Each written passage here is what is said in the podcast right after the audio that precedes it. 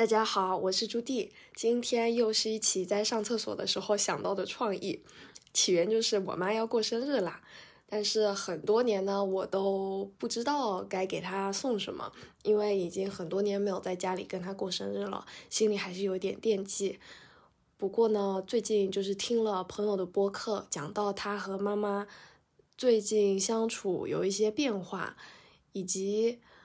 看了一档离婚人士的恋爱综艺，叫《春日迟迟再出发》啊。这个播客跟综艺我回头都会放在 show notes 里，就有提到，大家虽然都已经长到三十四十岁了，嗯，但大家在讲到自己的过去的时候，都还是会提到原生家庭对自己的影响。所以我就在想，也许我也可以做一期播客，讲讲我眼中的妈妈。我会觉得蛮好玩的，因为呢，不管是以前做博客，或者是现在录播客，妈妈都是第一位听友和读者，她一直都在默默的支持我的输出，所以，嗯，这个形式也许会很有趣。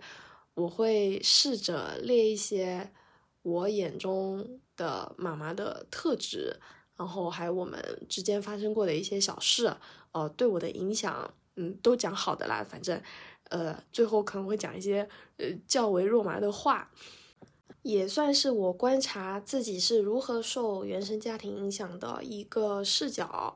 嗯，对其他听友来说的话，这可能也算是各种原生家庭的万花筒之一吧。因为我觉得大家可能对自己的原生家庭。情感都蛮复杂的，都会有一些喜欢，也会有一些不喜欢，会有一些妥协，嗯，后面也会有一些调整，嗯，这个东西都是在动态中平衡的，所以就，呃，大家听听就好。第一点呢，也是我觉得妈妈身上最明显的特点，就是优秀。我觉得妈妈在世俗意义上应该是很有成就的人，她小时候的成绩很好，她。上了好的学校，他一直在工作岗位上兢兢业业，他都没有裸辞。然后他一个岗位做了很多很多年，我就觉得实在是太厉害了。嗯，然后嗯，这这点对我造成了什么影响呢？就是我小时候，外婆也就是婆婆常常恐吓我说：“你看你妈妈小时候都考第一名，你能不能也考第一名？”嗯，你妈妈小时候都怎样怎样，现在的你能不能怎样怎样？哦，这这这种比较对我来说，其实，呃，小时候的我会对妈妈有一点竞争意识。这个在大差不差的时候也有跟豆子讲过。那具体是哪一期，回头可能也要放在 show notes 里。但是我现在因为也二十七了嘛，可以理解说不要用别人，尤其是家人的优秀来绑架自己。每个人的技能点点的都是不一样的，虽然说也许会有一些的基因有相似，但是人跟人之间终归是不一样的。嗯，这个这个竞争意识也算是最近才放下的吧。再举一个之前没放下的例子，就是大学要选科系的时候，哎，对，现在好多人在准备选科系了。嗯，我跟你们说，一定要理性的选择。我当时就是因为。不想要选的跟妈妈一样的科系，所以刻意选了另一个系。另一个系的成绩其实是更高一点的，但是其实因为都已经是成绩很高的科系了，所以那个小数点就一分两分的浮动其实意义不大。就是如果大家 在选科系的时候，还是要好好看看，嗯，那个师资啊，还有课啊这种的，嗯，对。就是选科系那个时候，我都还没有放下，一真的是可能自己出来工作了很多年以后，才渐渐放下这方面的比较。第二点是模糊，这个模糊指的是我其实。想了一下，我觉得我妈到底是个怎么样的人？她在工作的时候是怎么样的态度？她有哪些爱好？嗯，有哪些不喜欢的？嗯，难以忍受但是又必须得做的事情，我觉得我都不是很清楚。虽然小时候还是有跟妈妈住在一起，但是这个这个模糊的感觉会让我很警惕。这个警惕也是长期存在的。在小的时候，我们还住在一起的时候，我比较警惕的是，我觉得他好像都没有自己的爱好，他就是工作、做饭，然后管小孩，嗯，以恐吓小孩为乐，嗯，就就他好像没有自己过自己的生活，把把时间都用在。小孩的身上，然后家庭的身上，当时刚好很流行“空巢老人”这个词。我小时候其实很担心，妈妈以后等到三个小孩全部都去上学、去外边工作了，妈妈就会变成空巢老人，很危险。但是其实妈妈现在有了自己的爱好，而且做得非常好。我觉得更危险的是我。好像一直没有机会去了解他到底是一个怎么样的人，他怎么去看待自己，以及，嗯，他他面对事情有怎么样的价值观，他到底相信什么东西呢？我好像都不是很清楚。那我之后还有没有机会去了解呢？居然讲到六分钟就不争气的哭了，我我我就觉得。录这一期也是希望用播客的方式倒逼自己拼凑一下妈妈在我心中比较立体的画像。第三点，急性子，呃，又称迟到的惯性。哦，这一点没有那么好哭，这点比较搞笑。这是妈妈最近自己说的，她说她最近终于意识到。他的小孩都有迟到的惯性，其实是遗传他。其实这件事情是不是遗传不好说，但是呢，行为真的是会传染的。我小时候就有注意到，我不太喜欢上补习班的课，然后要让妈妈来接送。因为妈妈自己会迟到，可是我迟到的时候，她反而会骂我。嗯，反正就是会有这种行为上的冲突。但是可能因为，呃，这么多年过去了，妈妈好像终于有意识到这件事情，我觉得还挺好的，还挺好的。第四点是改变，我妈一直是一个很愿意调整自己的人。嗯，这是我一直非常佩服她的一点。嗯，就是像我现在二十七岁，那我妈在二十七岁的时候已经在带着两岁的拖油瓶我本人了。嗯，所以我在我现在这个年纪回去看亲子关系，就会觉得当家长其实，呃。当时也没人告诉你要怎么当家长，嗯，又要带小孩，又要赚钱，又要确保小孩有身心健康的长大，又要言传身教，嗯，就要过的东西真的很多，所以，所以其实，嗯，我我是觉得，大家初始当父母那个分数一般都不会太高，可是呢。我妈她她很愿意透过后面的学习和调整，去慢慢让自己作为一个母亲的分数在慢慢提高。我就觉得这个点真的很伟大。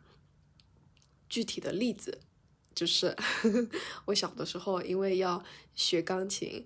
嗯，就是刚开始肯定是家人逼着我去的，但是到了某一个阶段以后，我自己就很喜欢。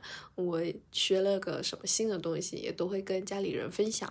刚开始因为弹的曲子都还挺简单的，呃，合家共赏，所以嗯，大家也都能听得懂。哎，我这里弹的是准的，我的节奏是 OK 的。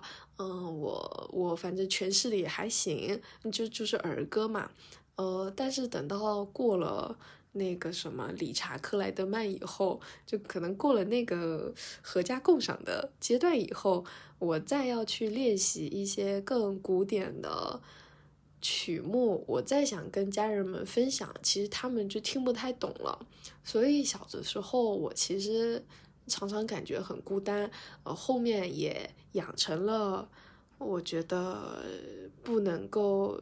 依赖或者渴望别人去理解我的这个习惯，但是就这一年，因为我录播课，我我发现，我发现我妈真的每一期都会听，而且她可能自己也会开始养成听播客的习惯。就如果她有感兴趣的议题，或者是正好看到别人有推荐，她会愿意在开车的时候去点开来听听看。而在之前，就我们全家人都是没有听播客或者听广播的习惯的。呃，是什么时候发现他真的有在认真听播客，而不是让那个声音流淌过去呢？是有一次忘记在聊什么了，然后我妈就突然就会说什么：“这就是我们高敏感人要面对的事情。”但是我们一定要克服内耗，就是会有高敏感啊、内耗啊，然后社恐啊这种比较新兴的词，然后有一部分是我在之前的播客里面比较常提到的，呃，算是心理学相关的名词。而且我就觉得，哦，他有在听，而且他有在应用，他有在吸收，哎，我就觉得真的很厉害。而且我理解的。会促使他有改变的原因，并不是说他看了网上的一两篇贴文，教人如何做家长、如何做妈妈，他就哎，就突然就很会做这件事情了。我我发现他是真的有在下苦功。哦，这个例子可能不太恰当，但是呢，去年我弟，呃。带回来两只狗，本来是想要找领养的，但是，嗯，领养不出去，所以后来我妈妈带狗狗比较多。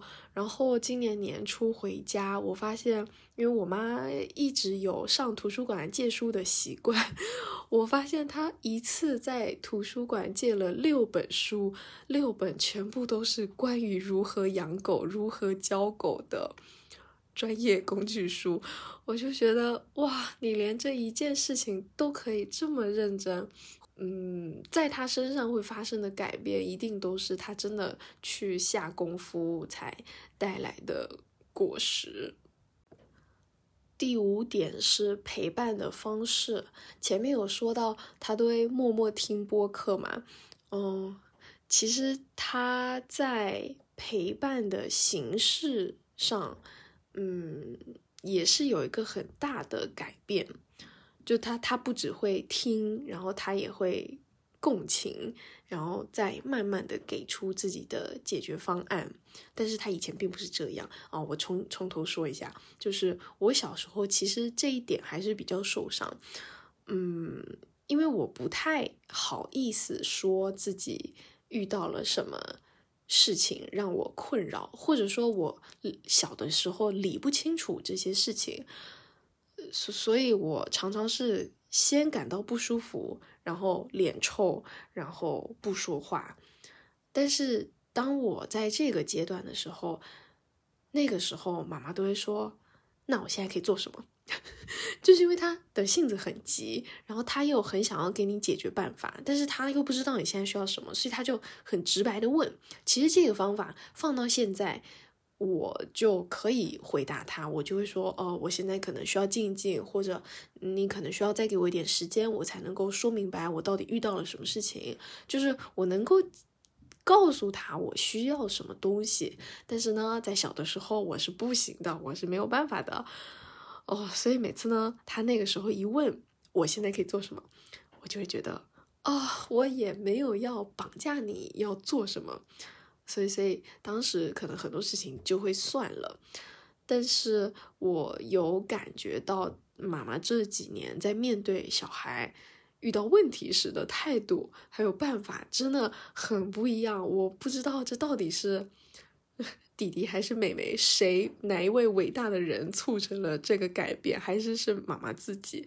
但是，哦，这真的很不一样。就是妈妈现在呢，她能够按耐住自己的急性子，先听我们把整件事情讲完。往往等我们把整件事情讲完的时候，可能四十五分钟、一个小时就过去了。但是她还是不着急，她不会那么。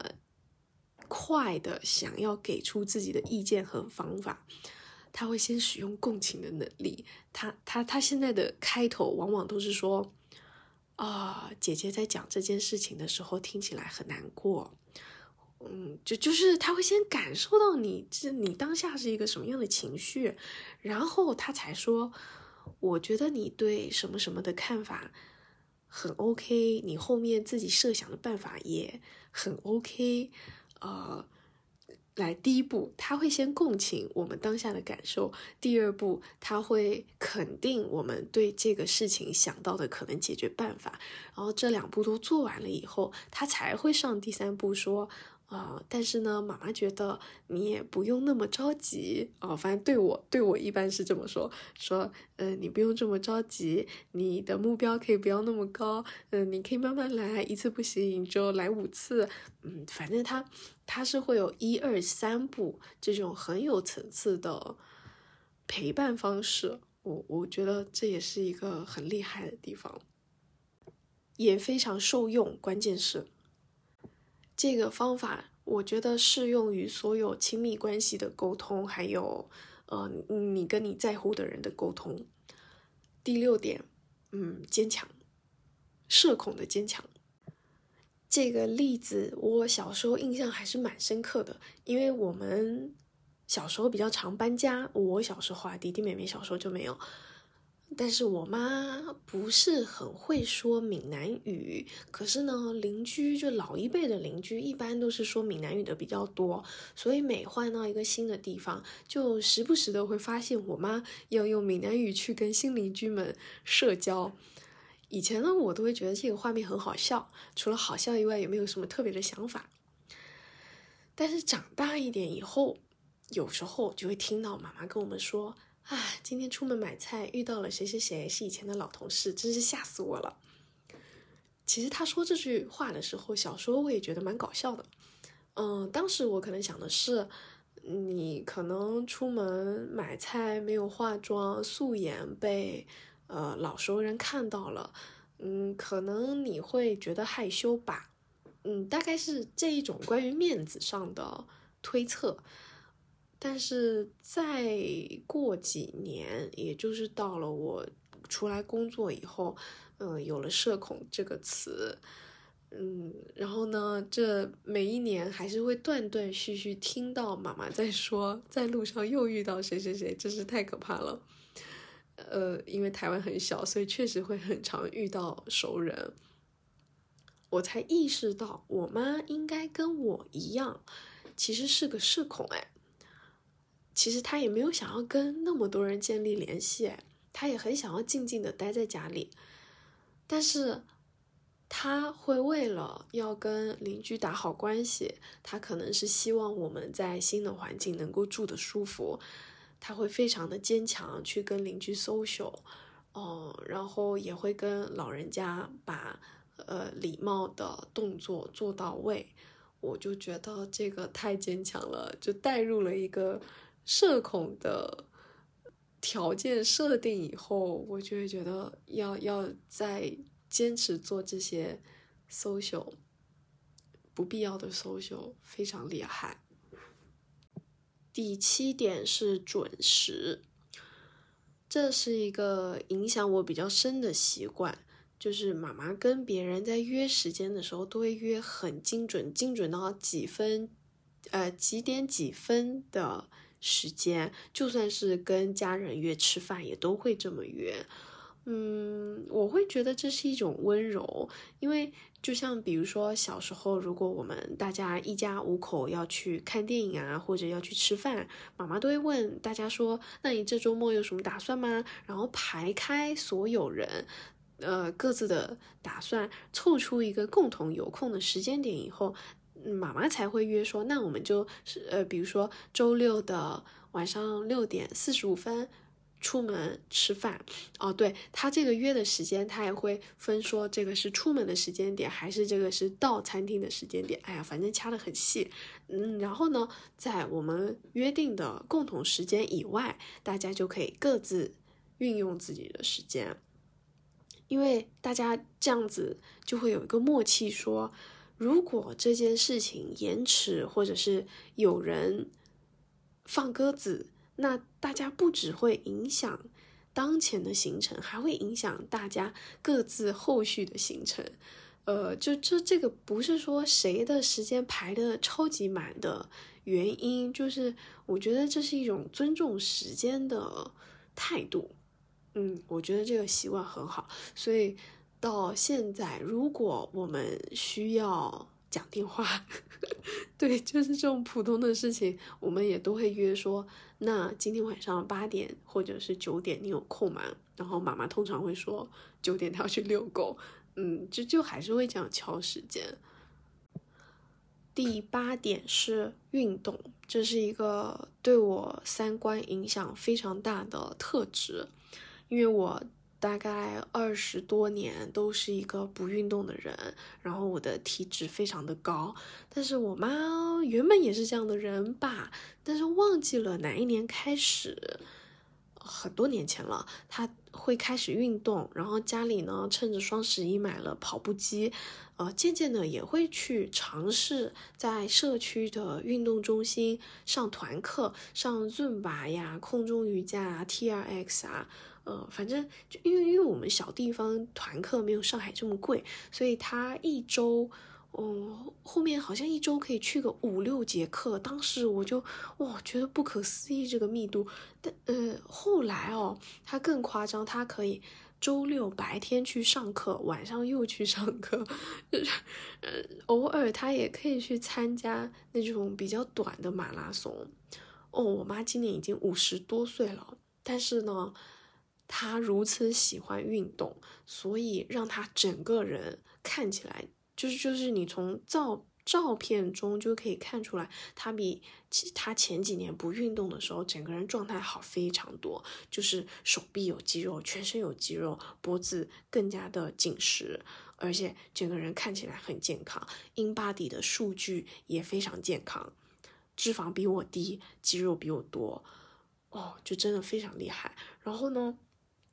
因为妈妈的变化会让我觉得很相信运动真的是有用的，我也会相信努力是有用的。因为运动是一个只要你投入就会有回报的事情。嗯，妈妈在这方面可以说是以身作则吧。虽然我们其实全家都蛮喜欢运动的，哦，我弟是一个健身魔、健身狂魔。但是呢，因为弟弟比较年轻，又去健身房比较频繁，所以他能够练出那种希腊大卫雕像的身材，我也会觉得很棒。OK，呃，但是不会觉得说我可以复制，就是我我就是我觉得他很棒，但我不行。但是呢，妈妈的年纪是我的两倍多，她却还可以做到这个程度，我就觉得。真的非常非常非常的励志。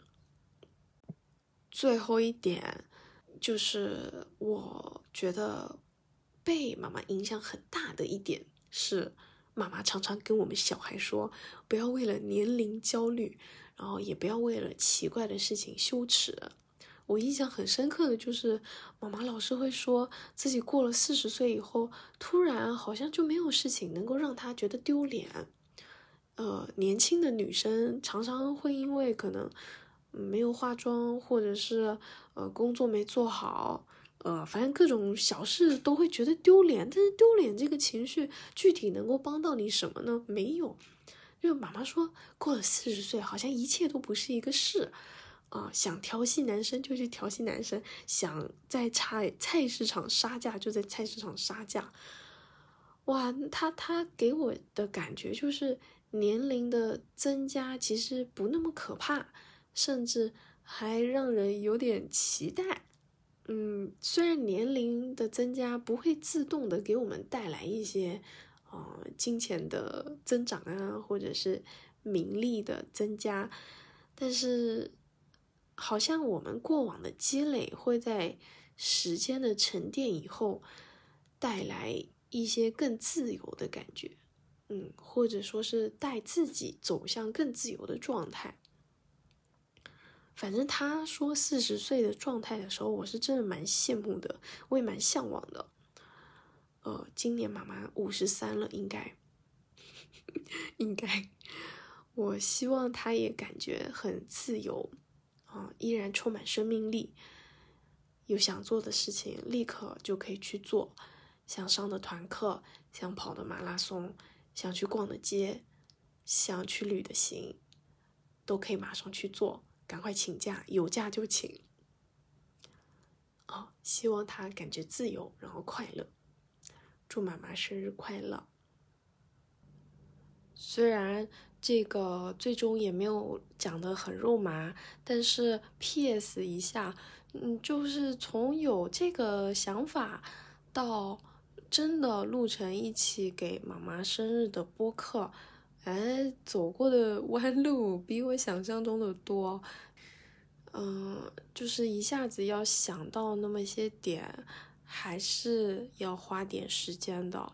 这个对我自己的警惕就是，我跟家人好像真的有点不太熟，所以以后有时间、条件也许可，大家感情也还 OK 的时候，还是要多多陪家人。嗯，不然，不然老是工作干什么呢？呃，工作老了也可以做，但是。我老了的时候，我妈、我婆婆、我妹妹、我爸爸，就是所有人都更老了呀。就是人的老去是不可逆的，所以还是给自己一个警惕。转眼间又到了半夜一点半的时候，嗯，那就晚安啦。再跟妈妈说一次生日快乐，当然生日当天我还是会说一次的。拜拜。